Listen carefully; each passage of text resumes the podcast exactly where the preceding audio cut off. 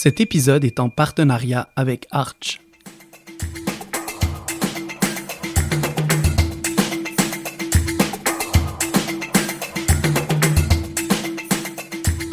Être artiste, en fait, c'est exercer un ensemble de métiers. C'est créer, oui, développer des concepts et des techniques artistiques, mais c'est aussi beaucoup de gestion financière, de planification logistique, de comptabilité, de création de contenu, de communication, de labeur relationnel pour tisser des liens, de rédaction de subventions, de rédaction d'appels d'offres, de rédaction de démarches artistiques, de veille, de montage d'expositions. Bref, derrière les toiles, les photos, les sculptures, les installations, se cachent en réalité des heures et des heures de travail auxquelles on ne pense pas toujours quand on fait partie du public. Ce travail invisible, qui est essentiel à la pratique artistique, ne fait peut-être pas partie du processus créatif, mais il doit être mentionné. Il mérite d'être souligné au même titre que les prouesses techniques ou conceptuelles.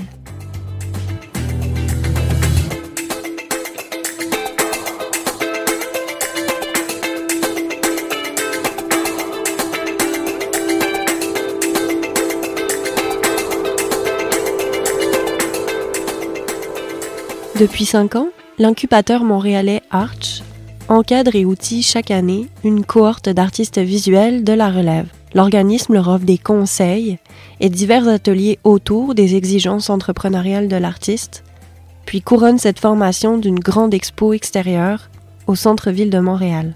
Il s'agit non seulement d'un tremplin de carrière pour les artistes professionnels émergents, mais aussi d'une initiative qui veut bâtir des ponts entre l'art et ses potentiels acheteurs. Comment conjuguer art et entrepreneuriat? En tant qu'artiste de la relève, pourquoi est-ce important de maîtriser les systèmes et les outils qui s'offrent à nous si on souhaite se faire connaître, exposer et s'épanouir dans son travail d'artiste? Et, en tant qu'amatrice ou amateur d'art, comment prendre conscience du travail invisible et encourager la génération actuelle d'artistes visuels? J'ai discuté de tout ça avec la directrice de Arch, Sarah Kidzi, Gino de Lyon.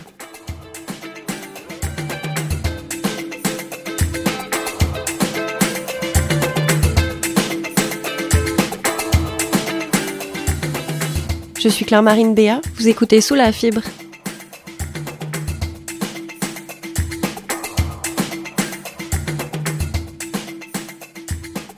Sarah, est-ce que tu veux me parler de comment l'art est entré dans ta vie? Et oui, oui, oui, euh, l'art est entré déjà dans ma vie, je dirais, dès ma naissance. Mes deux parents sont dans le domaine artistique. Donc ça très vite été une option. Puis à l'école, euh, j'ai fait de l'art, c'est-à-dire que moi j'ai fait des études en, en, art, en art plastique en France. J'ai eu une pratique en sculpture et en vidéo, donc j'ai fait ce qu'on appelle ici une licence. Et puis en fait, après ces trois ans-là, j'ai fait une une année de de en commissariat d'exposition en histoire de l'art qui s'appelait euh, métier des arts et de la culture à la Sorbonne. Ensuite, j'ai continué un master en, en, en commissariat d'exposition euh, je dirais de gestion de projets culturels et histoire de l'art. Je dirais euh, un programme assez complet.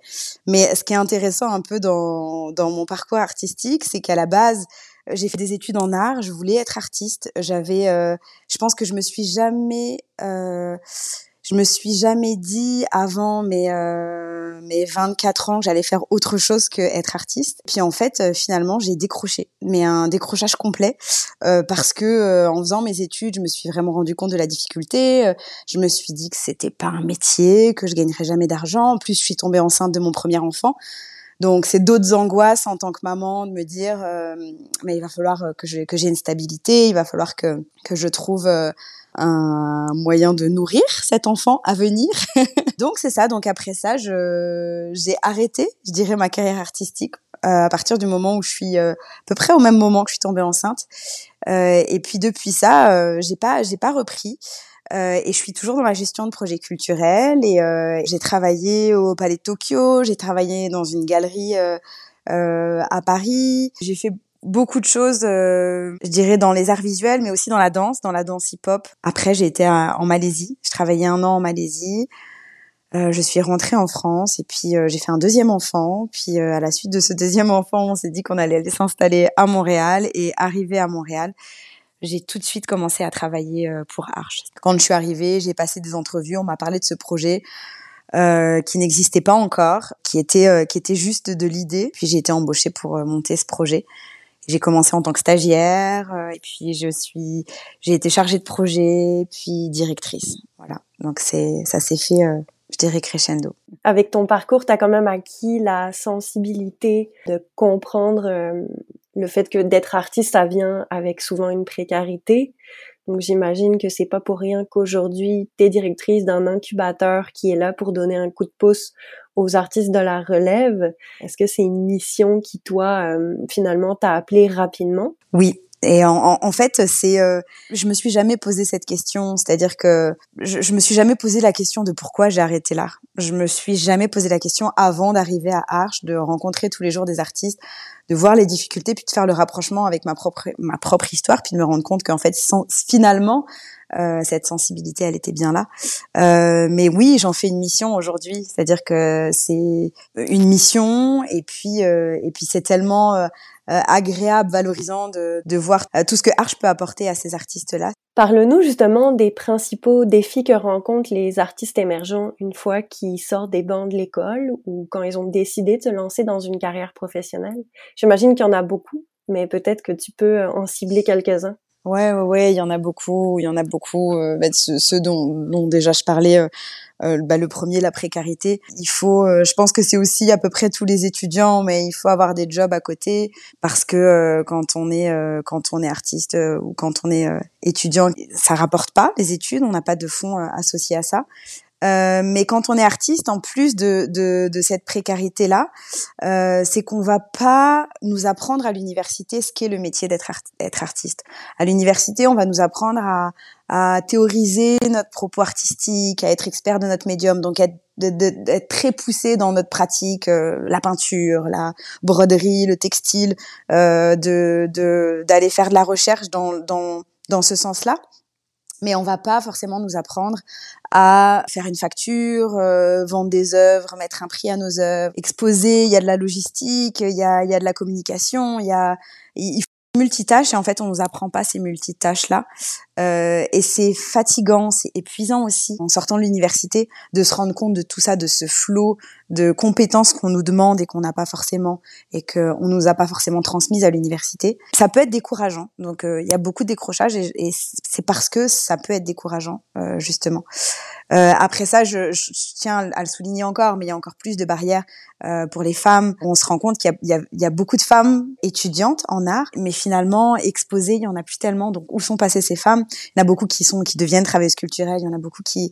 qui, qui font autre chose. Et puis euh, c'est important de souligner aussi que c'est encore euh, encore une autre barrière pour des artistes de la diversité, des artistes avec des profils atypiques. voilà, il y a encore encore des barrières qui viennent s'ajouter. Ça peut être super intimidant finalement de rentrer dans toutes ces logiques de facture, de démarchage pour exposer son travail. Comme tu le disais, finalement l'artiste il est bon dans son atelier, il est bon pour théoriser, mais ça lui prend les outils pour mettre son art dehors, pour euh, pour le montrer euh, au public. Je sais qu'il y a plusieurs circuits, il n'y a pas un cheminement type on va, on va commencer par dire ça, mais il y a plusieurs circuits qui existent pour vivre de son art, pour se faire exposer, pour mener une carrière. Euh, toi, tu vois lesquels à peu près au Québec aujourd'hui qui sont des, des cheminements possibles? Oui, c'est important de le dire. Merci de le, de le souligner. Euh, on en parle souvent avec euh, avec les artistes. Je, je, reviens un petit peu à la question d'avant quand tu disais c'est quoi les, les, obstacles, mais il y a aussi cet obstacle aussi de de l'appréhension. On pense que notre carrière elle va être comme ça ou comme ça, qu'on va tout de suite vendre, qu'on va tout de suite exposer. Mais la réalité c'est que euh, il faut répondre à beaucoup d'appels, euh, on reçoit beaucoup de refus, il n'y a pas beaucoup de lieux d'exposition, il y a plein de manières d'être, euh, de une carrière euh, en art aujourd'hui, euh, en tout cas à Montréal. Il y a par exemple des artistes qui sont euh, qui sont représentés par des galeries puis qui vendent et en fait leur principale source de revenus c'est la vente. Il y a des artistes qui vont être enseignants. aussi qui vont continuer une thèse et puis qui vont être aussi enseignants, chercheurs, donc qui vont avoir leur pratique, mais il y a la transmission qui leur permet de gagner de l'argent aussi à côté. Il y a des artistes qui vont répondre à des appels, se suffire d'une, je vais le dire, une précarité, précarité volontaire financière, et puis euh, répondre à des appels et voilà avoir de temps en temps des contrats d'exposition, des contrats de résidence, des cachets par-ci par-là, des collaborations. Il y a des artistes qui ont, qui ont 10 000 carrières en fait. Il y a, il y a plein d'artistes qui sont travailleurs culturels dans des centres d'art, euh, à travailler à la communication, à travailler euh, à la gestion de projets, ou qui sont infographistes ou traducteurs ou photographes pour des événements. Voilà, il y a plein de, il y a, il y a plein de manières, je pense, de, de bâtir sa carrière en tant qu'artiste. Il n'y en a pas une euh, principal à favoriser. Je pense que ça dépend des profils, ça dépend des expériences, ça dépend de, la chance. Il y a un facteur chance aussi, il faut l'avouer, euh, mais ça dépend de plein de choses.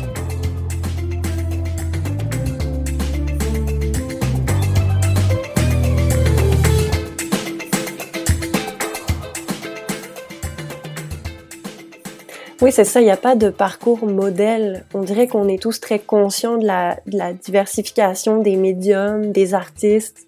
On en veut de, de, toutes les sortes et qui touchent à tous les sujets, mais on a de la misère à comprendre que tous les artistes vont pas nécessairement sortir de l'école, être représentés par la galerie qui font, qui fit le plus avec leurs intérêts, puis avoir un parcours euh, très classique.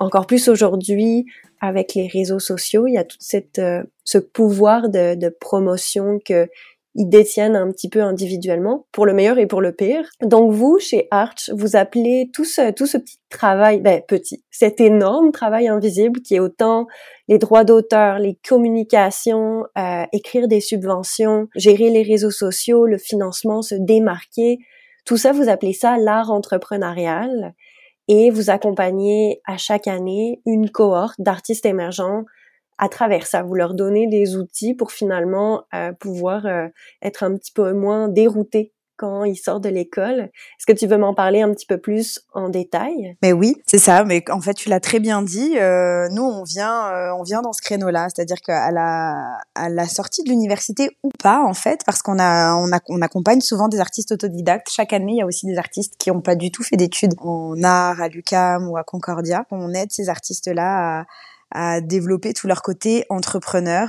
en assumant qu'être artiste c'est entrepreneur, en assumant qu'être artiste c'est être multitâche, multipotentiel, et on vient les aider à se, à consolider euh, tous ces aspects-là de leur carrière. D'un autre côté aussi, il y a le côté financier, donc on leur donne une bourse, une bourse de 3000 dollars. Euh, et il y a le, un troisième volet aussi qui est l'exposition. On leur donne une occasion, euh, une ou plusieurs occasions d'exposition dont une euh, exposition majeure au centre-ville de Montréal, cette année qui aura lieu du 15 au 25 septembre au Square Dorchester. Et en fait, cette, exposition aussi, elle est importante parce que c'est une, une, euh, mise en situation où les artistes vendent leurs œuvres. Nous, on prend aucune commission. Ils sont face à face à un public, face à, à des collectionneurs, des gens qui viennent collectionner.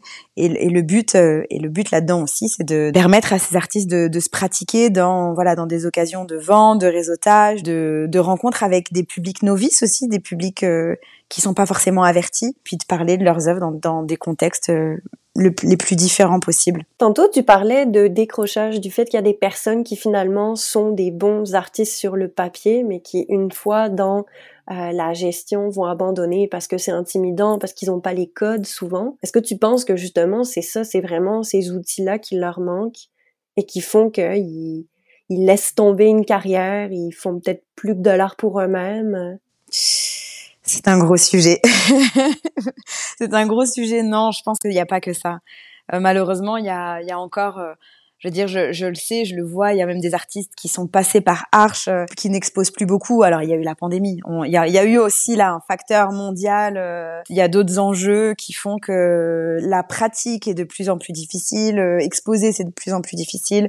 Heureusement, heureusement, il y a, il y a, beaucoup d'artistes qui se raccrochent et puis qui, qui, qui repartent de, de, de, cette formation et puis de cette expérience avec avec plus de force et, et plus de ben, plus d'outils. Au-delà de ça, être artiste, euh, c'est quand même il n'y a pas de rémunération pour la production.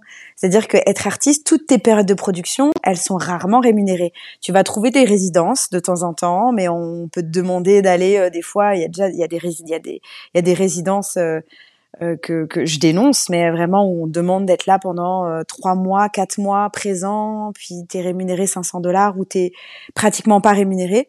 Euh, pour produire.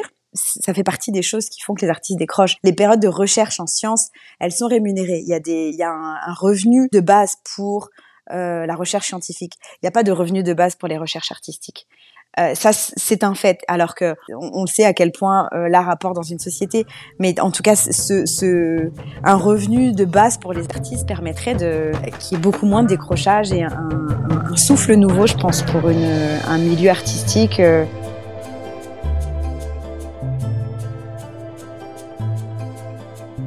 Je vais, je vais reparler, on en a marre d'en parler, mais je vais reparler de la pandémie. C'est sûr qu'il y a du trafic dans la programmation des lieux.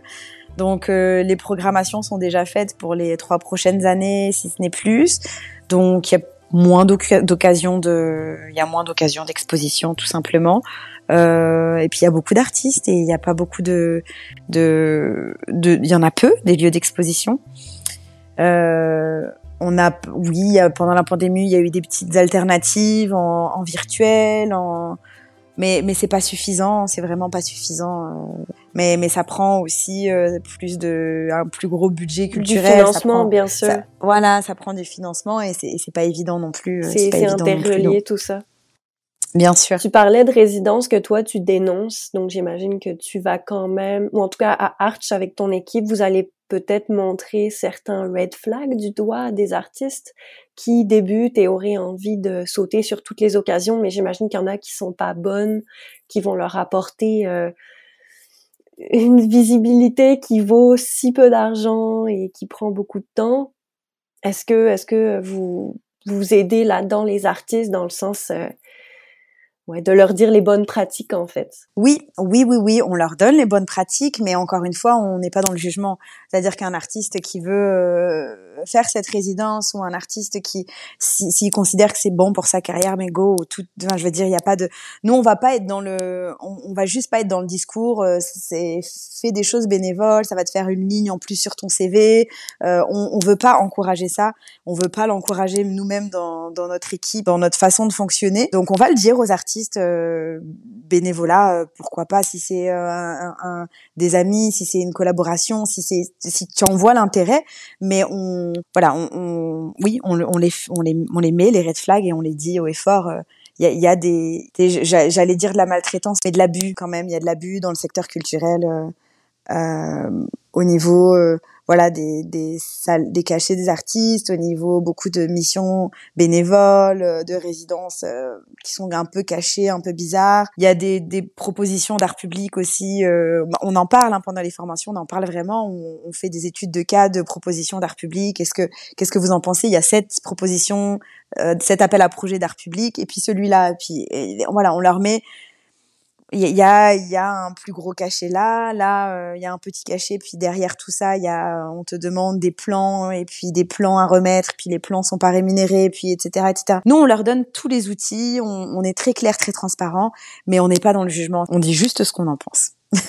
C'est compréhensible. J'imagine quelqu'un qui vient de passer deux ans de pandémie, puis la première occasion de montrer son art au public, c'est à travers quelque chose qui va pas nécessairement le rémunérer à sa juste valeur. Bon, il y a la balance des pour et des contre, mais il n'y a pas de jugement si la personne elle a quand même le goût d'aller se confronter euh, à son audience aussi. C'est c'est quelque chose qui, Bien sûr. qui est légitime. Par rapport à tout le volet réseaux sociaux, communication, est-ce que là c'est vraiment l'artiste qui qui s'occupe de ça, là, qui va vraiment ni passer par une subvention, ni qui est là derrière son écran euh, promouvoir son travail, faire des photos professionnelles. Est-ce que vous donnez des petits cues aussi là-dessus? Parce que ça peut être un super beau catalyseur, mais ça peut être aussi des heures et des heures encore une fois de travail invisible. Oui, c'est encore une fois des heures et des heures de travail invisible. On leur donne, il y a un, en tout cas pendant la formation de Arch, il y a un cours 101 euh, sur euh, Instagram et Facebook essentiellement. On n'a pas exploré les autres euh, réseaux sociaux, bien que TikTok par exemple, ça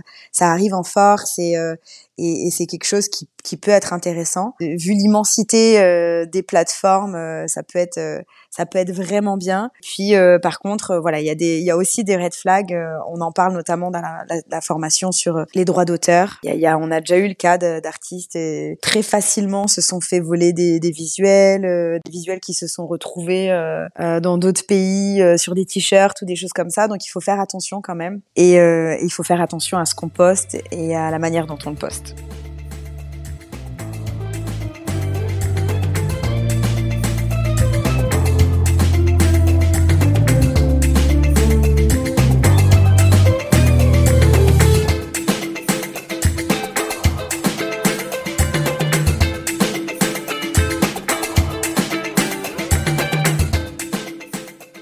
me demande à quel point le fait de travailler aussi activement à commercialiser son art et à la fois être artiste, c'est accepté dans tous les cercles artistiques.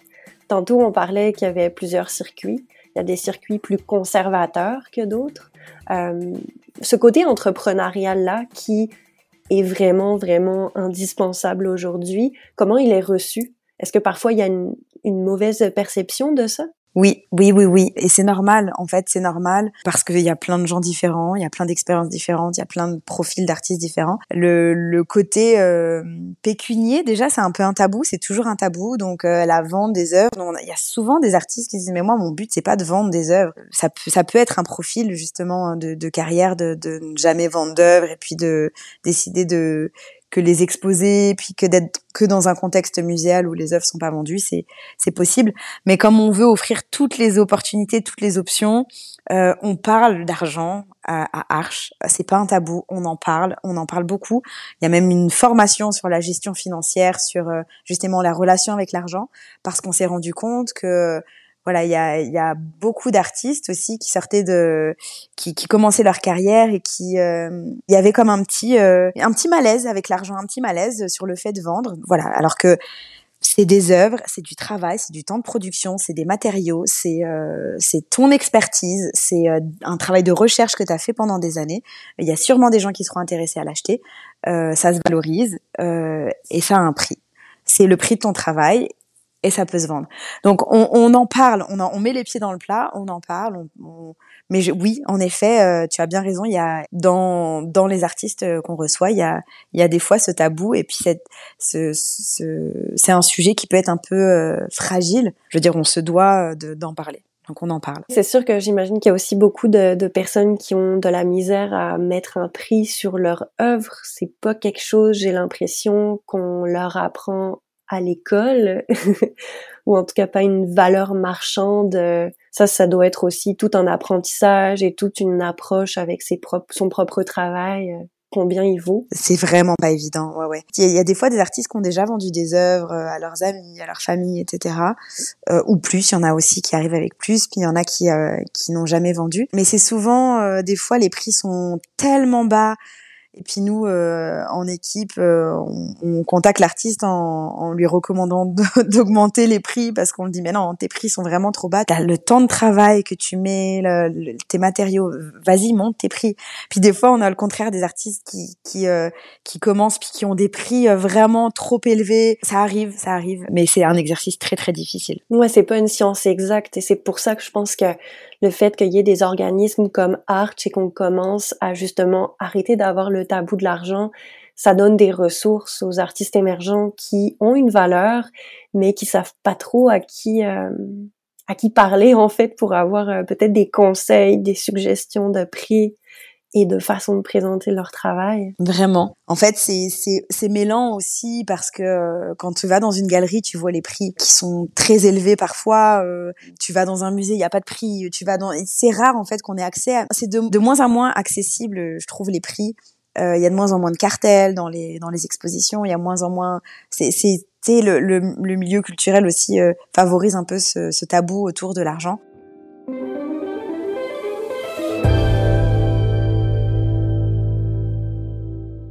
Je sais qu'à Arches, vous voulez aussi bâtir des ponts entre l'art contemporain et le public, mais aussi avec les milieux d'affaires. Donc c'est comme ces trois parties qui prennent part au marché de l'art euh, de différentes façons. On, on, parle souvent de Toronto en termes d'art contemporain. et nous, on se dit que si on si on favorise un marché de nouveaux acheteurs, s'il y a de plus en plus de gens qui se rendent compte qu'acheter de l'art, euh, c'est pas c'est accessible. Plutôt que d'aller acheter un cadre euh, décoration euh, je sais pas où on se dit que si on, on conscientise les gens euh, que l'achat d'œuvres c'est important c'est même un acte militant c'est d'acheter local d'acheter des artistes euh, BIPOC, euh, voilà, qui a, qui, a, qui a, même une volonté de s'engager dans, dans le fait d'acheter de l'art. Bah, si on favorise ce, ce marché-là, ça aidera les artistes, logiquement. Si on sensibilise un peu plus les gens à l'art contemporain aussi, euh, en démocratisant, en sensibilisant un petit peu euh, des, des publics euh, qui n'ont pas forcément accès aux musées, aux galeries, qui rentrent pas tous les mois dans une galerie, eh ben ça va consolider le milieu artistique et culturel de Montréal.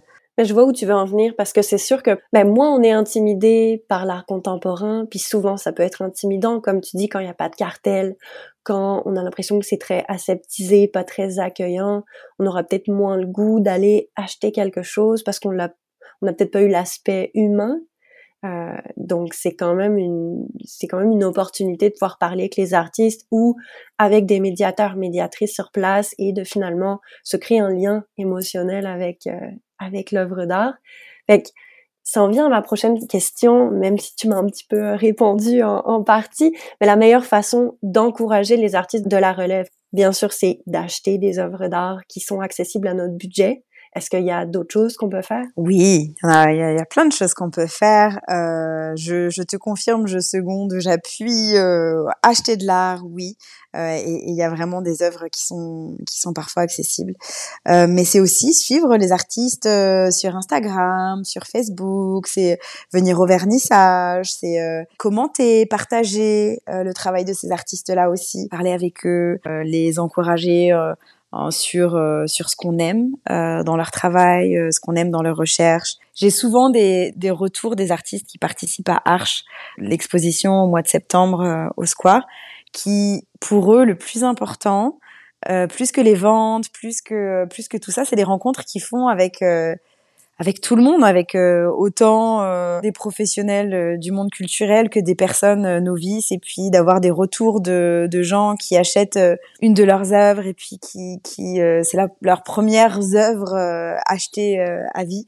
Donc allez aller voir les artistes pour pour les encourager en leur parlant, puis en leur en leur montrant ce qu'on aime dans leur pratique, c'est c'est déjà très riche. Mais c'est le fun que tu dis ça parce que Jeanne Ayotte et Rosalie Gamache, qui sont deux artistes visuels qui étaient dans les précédentes cohortes de Arch, euh, l'ont confié sur le podcast. Le fait que cette exposition était quand même spéciale, le fait qu'elle était dehors, que c'était vraiment euh, tous les genres de personnes qui pouvaient venir les approcher, discuter d'art.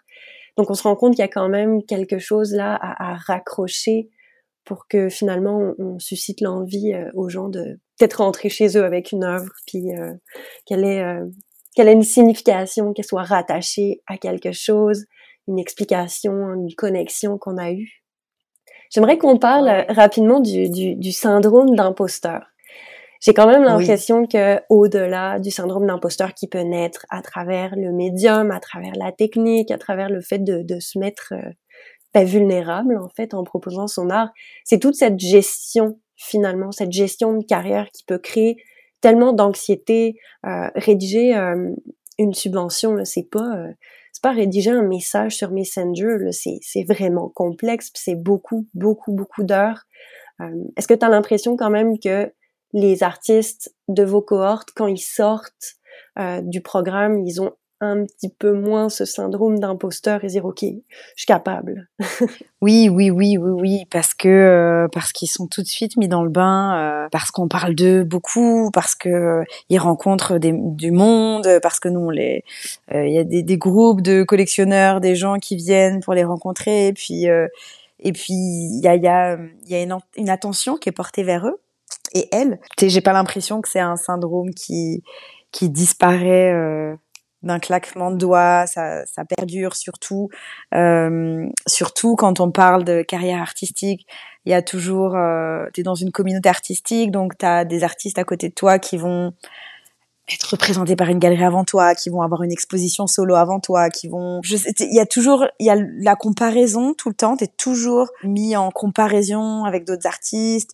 Euh, la gestion des échecs, de l'échec, elle est, elle est énorme parce que justement, t'as, as des refus sur 100, 100 appels. Et je, je, dis le nombre de 100, mais vraiment, j'inviterai les artistes à, à réagir à ce que je dis là. Mais je, je pense même pas que c'est un chiffre. Euh, euh, petit, un, chiffre faible. Euh, il y, a, il y a, la semaine dernière, euh, il y a deux semaines, il y a un artiste qui montrait son calendrier de d'appels, tout ce qui répond. Il a un calendrier super bien établi avec voilà à telle date, je me mets sur cet appel. Je pense qu'il y en avait vraiment une centaine. Il y en avait vraiment une centaine pour son année 2022-2023. Pour combien, par exemple, d'acceptations il a fait de demandes? C'est ça, pour peut-être trois, trois acceptations et puis des trucs qui correspondent pas vraiment à, à, à, ce qu'il voulait à la base. Donc oui, gestion de l'échec, gestion du refus, euh, syndrome de l'imposteur et de l'impostrice. Euh, et puis et puis comparaison, comparaison avec euh, d'autres euh, d'autres artistes. Il tous ces tous ces trucs là, tous ces facteurs là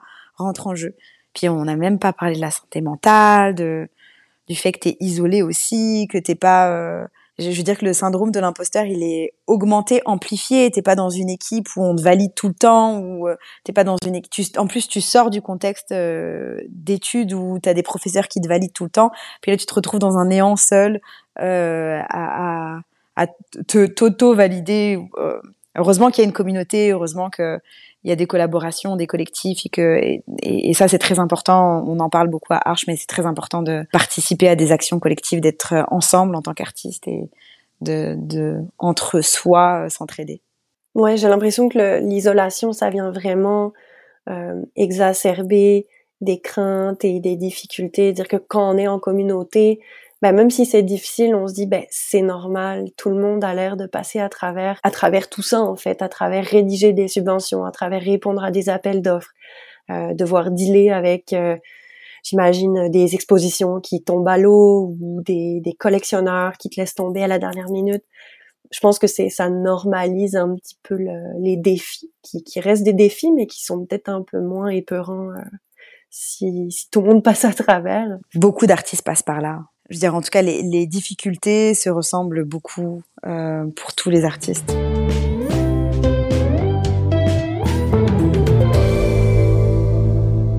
Est-ce que tu as un ou plusieurs conseils à donner aux artistes de la relève? Je commencerai par le conseil que je viens juste de, de, de dire, mais de, de se rassembler, de travailler en communauté, de pas hésiter à, à, à s'entraider, à, à aider son ami artiste à un, vernis, un, un montage, euh, enfin de d'essayer de, de, de collaborer, de, de s'entraider, de de rester en contact toujours euh, euh avec euh, avec d'autres artistes et avec et, d'être impliqué, en tout cas de s'impliquer dans la communauté.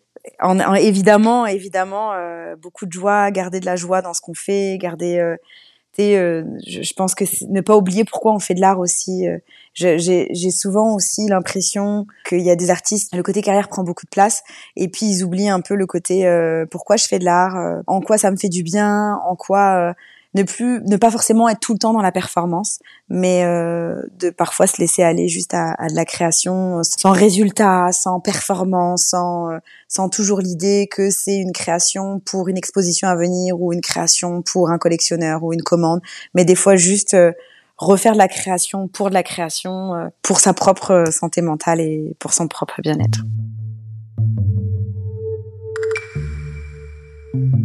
J'ai beaucoup aimé le conseil de Sarah qui dit d'encourager activement les artistes. Puis je vous mets au défi d'écrire à une ou un artiste dont vous appréciez le travail et lui communiquer votre admiration, votre intérêt. Écrivez-moi puis dites-moi comment ça s'est passé. La prochaine fois que vous tomberez en amour avec une pièce, peut-être aurez-vous aussi une pensée pour les centaines de refus qu'a dû recevoir l'artiste avant d'être exposé. Merci d'avoir écouté cet épisode de Sous la fibre, un balado créé et réalisé par Claire-Marine Béat. Les musiques originales sont signées Juliette Béat et Yvan Vendray. Merci beaucoup à Sarah Kidzi Gino de Lyon, ainsi qu'à toute l'équipe de Arch. Je vous invite à suivre leur activité et exposition sur Instagram. N'hésitez pas à partager cet épisode à une ou un artiste émergent et à toutes celles et ceux qui apprécient l'art visuel contemporain. Je vous invite également à écouter les deux épisodes où on s'immerge dans l'univers des deux artistes cités précédemment, Rosalie Gamache et Jeanne Ayotte. Merci d'être au rendez-vous. À bientôt.